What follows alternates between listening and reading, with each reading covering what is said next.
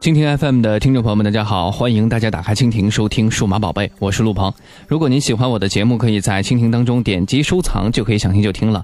或者呢，在新浪微博当中搜索主播陆鹏，加微的那个就是我了。在微博当中，你也可以分享你的科技故事。机器人妓女只在科幻电影当中出现过。在一九七三年反乌托邦惊悚片《未来世界》当中呢，富有的游客在一个机器人迎合各种需求的主题乐园中自得其乐。在一九八二年影片《银翼杀手》当中，性机器人在机器人等级当中呢享有很高的地位。不过，很快机器人妓女将不再是科幻设想。二零一六年的六月初，荷兰科学家伊恩·约曼在新西兰一个科学研讨会上发表了一篇用机器妓女取代真人的学术报告。而且，约曼正带领他的科研团队加紧开发这个大胆又创新的项目。许多难题呢也已经被攻破了。同时，为减少艾滋病等病毒的传播，荷兰计划在二零五零年之前推出机器人妓女项目。荷兰政府啊认为，机器人妓女让很多的女人将从罪恶的色情业摆脱出来。与此同时，提供性服务也成为一个受人尊敬的行业。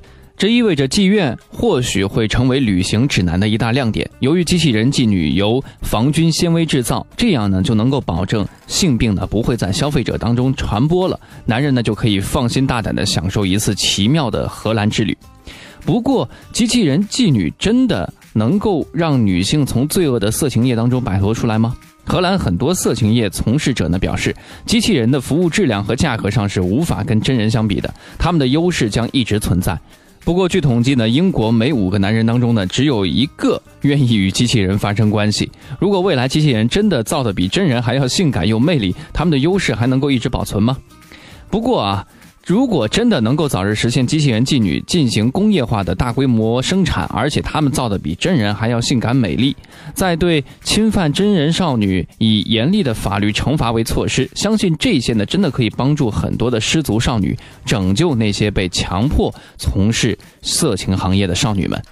现在，随着 3D 打印技术的出现，生物技术的发达，人造子宫呢也不再是一个不可能的设想。再随着机器人技术的成熟，或许未来的世界是这样的：机器人帮助我们打扫卫生、做饭、辅导小孩功课，同时呢还能够掌控你的下代繁殖。